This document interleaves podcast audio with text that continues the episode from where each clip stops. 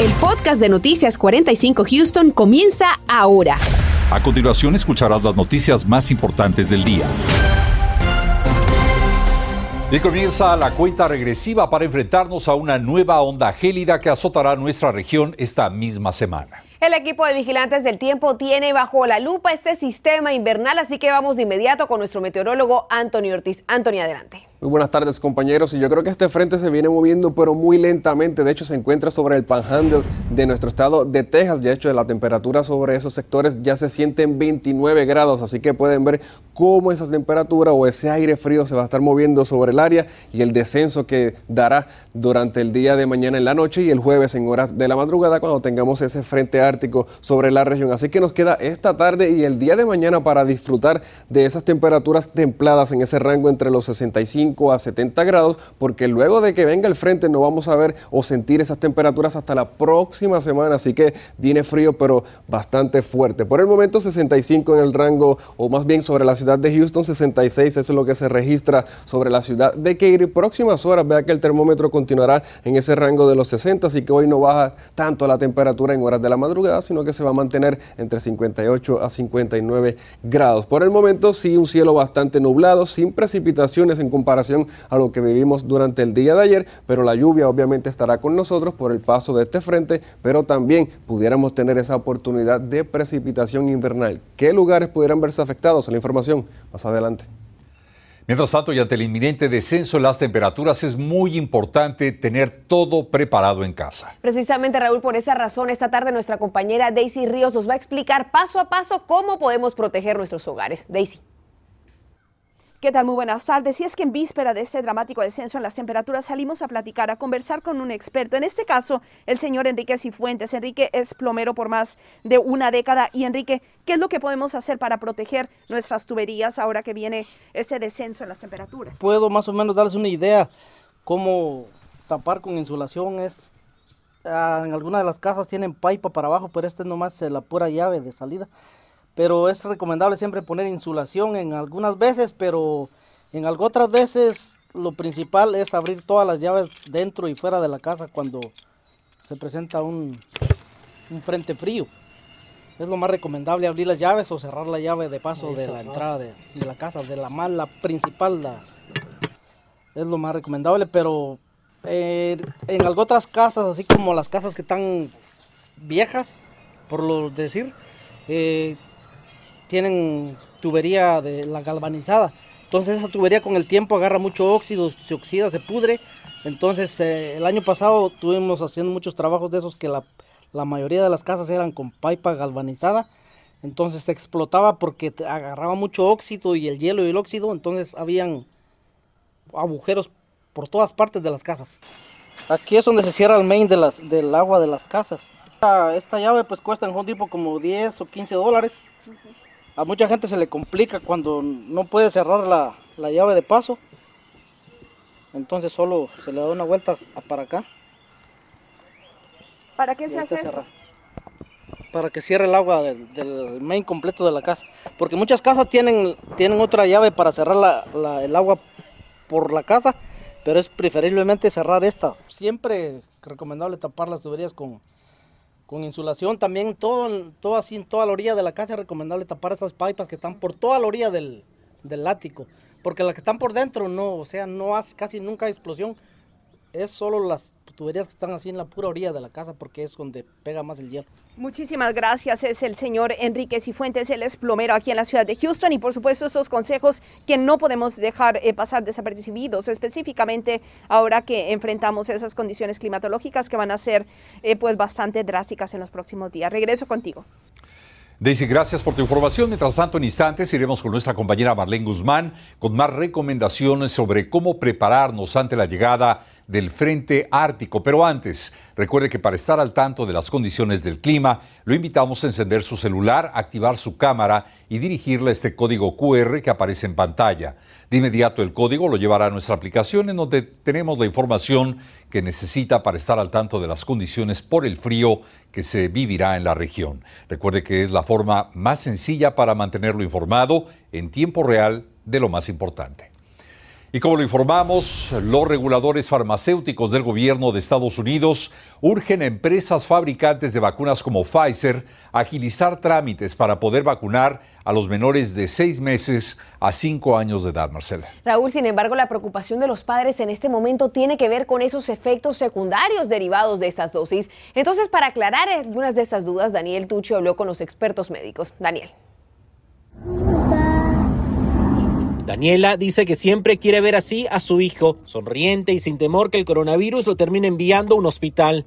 A mí sí me preocupaba que si le llegaba a dar coronavirus le fuera ir muy mal y yo he estado esperando la vacuna por eso participé en el estudio. A fines de diciembre, su pequeño Rodrigo, de dos años, participó en el estudio de la farmacéutica moderna para que pequeñitos como él puedan recibir la vacuna del COVID.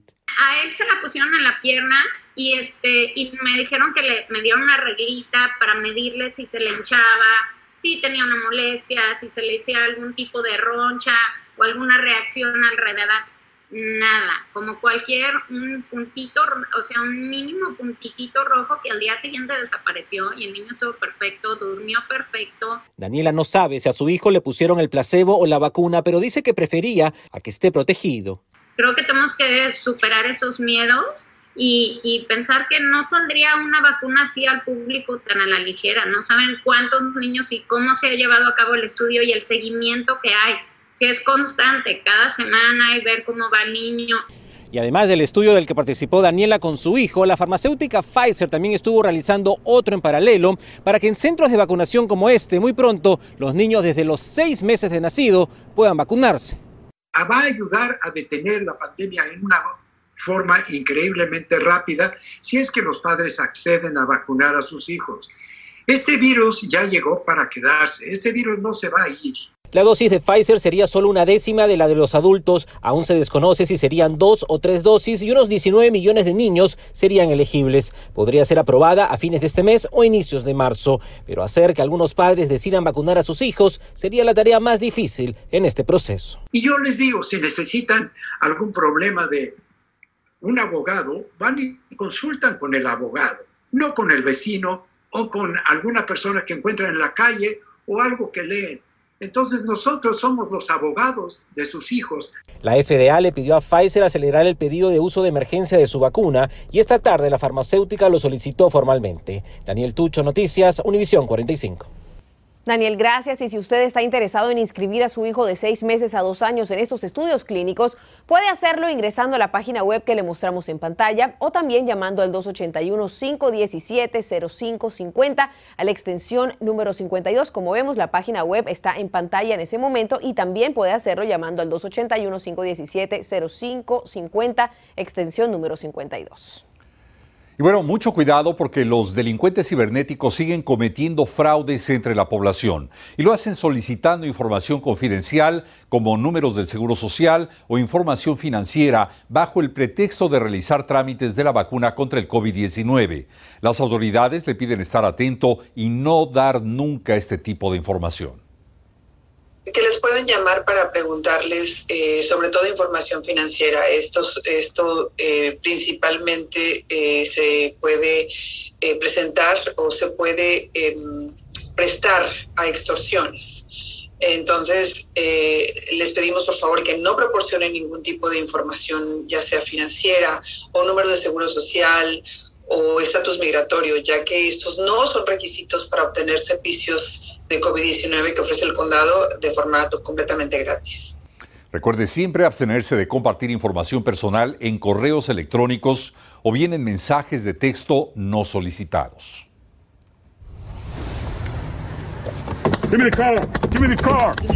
Agentes de la oficina del alguacil del condado Harris nos hacen una demostración de dos escenarios distintos para saber cómo debemos de actuar en caso de ser víctimas de un robo de vehículo. Dejar la estufa encendida es una técnica a la que recurren muchas familias, pero es de alto peligro al igual.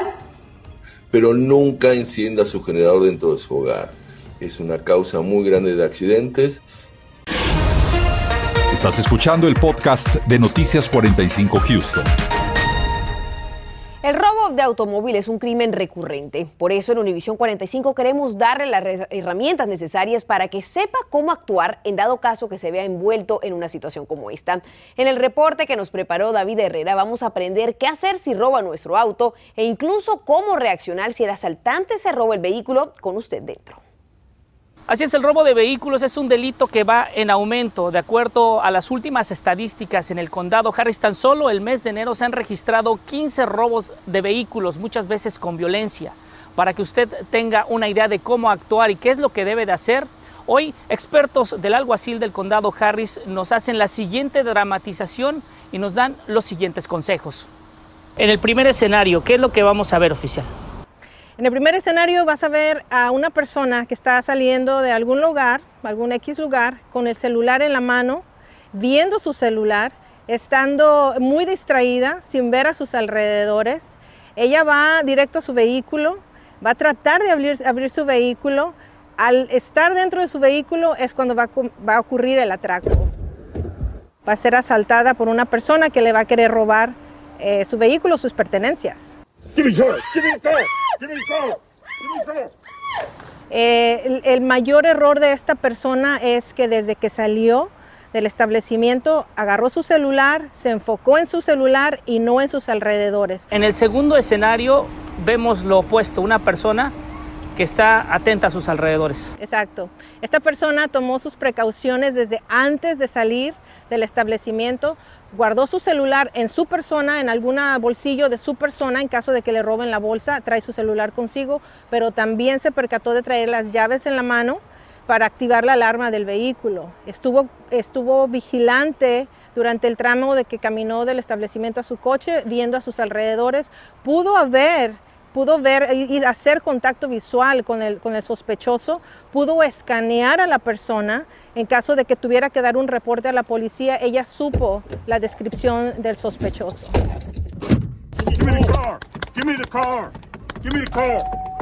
Ya estando ella en su vehículo, rápidamente eh, cerró las puertas de su carro y echó de reversa para retirarse del área lo más pronto que pudo.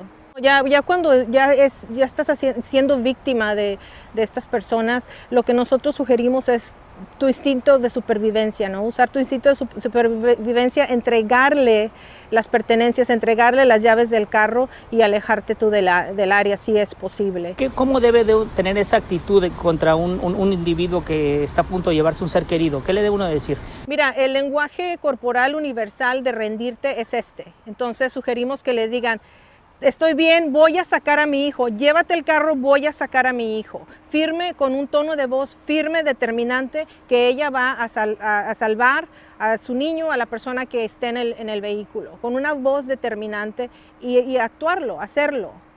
Y tomarlo y retirarse. Exacto. David Herrera, Noticias, Univisión 45. Y nos queda un día más con temperaturas en el rango de los 70 grados antes de que llegue este fuerte frente frío a impactar el área sureste de Texas. Así que, ¿qué esperamos durante estos próximos días? Bueno, mitad de semana con temperaturas en los 70, tal vez alguna lluvia aislada, pero hacia la porción del oeste. Ya en horas de la noche el frente debe estar atravesando el área de Houston, pero ese aire frío estará llegando en horas de la madrugada del día del jueves. Ahí la temperatura comenzará a descender rápidamente con ese viento que estará llegando desde el norte y el viernes tendremos temperaturas congeladas yo creo que fácilmente en algunos sectores la temperatura pudiera hacerse sentir entre 18 a 25 grados. Y esto es cuando tenemos el fuerte viento, pero también esas bajas temperaturas, así que ya lo sabe desde ahora. Así que planifique el día de mañana, disfrute la primera parte con temperaturas entre el rango de los 56, la tarde 75, luego la lluvia por el paso de este sistema frontal que poco a poco se estará moviendo sobre la región, así que me voy rápidamente con ese frente. A eso de las 5 de la tarde, el frente debe estar al norte de lo que es la región de Houston y eventualmente sobre la ciudad de Houston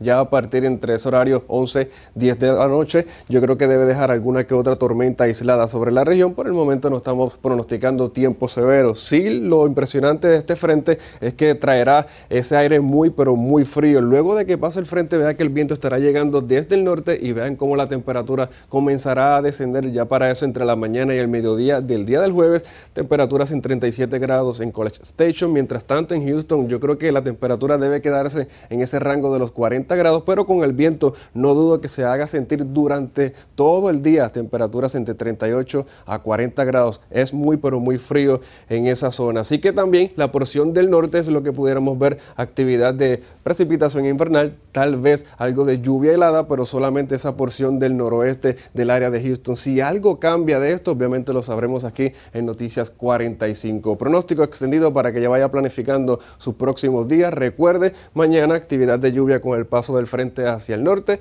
y luego el frío se queda con nosotros. El fin de semana las máximas apenas en los 40 grados y las mínimas en el rango de los 20 grados. Que tengan una bonita tarde. Estaremos atentos, Anthony, y ante esta situación de tiempo extremo, la planeación es clave para salvar su vida y naturalmente la de su familia. Así que importante mantenerse a salvo, evitar pasar momentos realmente críticos como los que vivimos durante la tormenta invernal del año pasado. Por eso Marlene Guzmán averiguó qué debemos hacer y qué no en caso de apagones y de frío extremo. Veamos.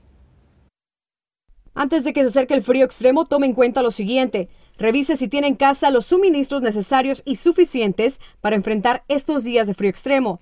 De no tenerlos, pues es buen momento de acudir al supermercado, pero sin hacer compras de pánico. Hablamos con un representante de la Cruz Roja. En vista de las experiencias que hemos tenido de, de, las últimas tormentas invernales, tenemos que tener alimentos no perecederos. Sabemos que la electricidad pudiera llegar a interrumpirse. Incluye en su kit de emergencia un botiquín de primeros auxilios, tenga a la vista sus medicamentos y suficientes artículos de higiene personal para al menos tres días. Recuerde que lo importante es abrigarse por capas y no necesariamente un suéter sumamente grande. Eh, el cuerpo se tiene que hidratar. Recuerden tener la cantidad de agua necesaria para cada miembro del grupo familiar, incluyendo las mascotas. Y por sobre todas las cosas, eh, recuerde que pudiera llegar a quedar aislado en las comunicaciones, así que tenga escritos los teléfonos de contacto, un poco de dinero en efectivo, eh, prepárese. En caso de cortes de electricidad rotativos o un apagón prolongado, será necesario tener a la mano una linterna y por supuesto baterías, pero también otra opción es tener a la mano veladoras y cerillos, pero asegúrese de no descuidarlos, no dejarlos al alcance de los niños y apagarlos antes de irse a dormir. Eh, iluminación artificial, linternas y baterías. Eh, seamos conscientes que lo primero que impacta es la electricidad.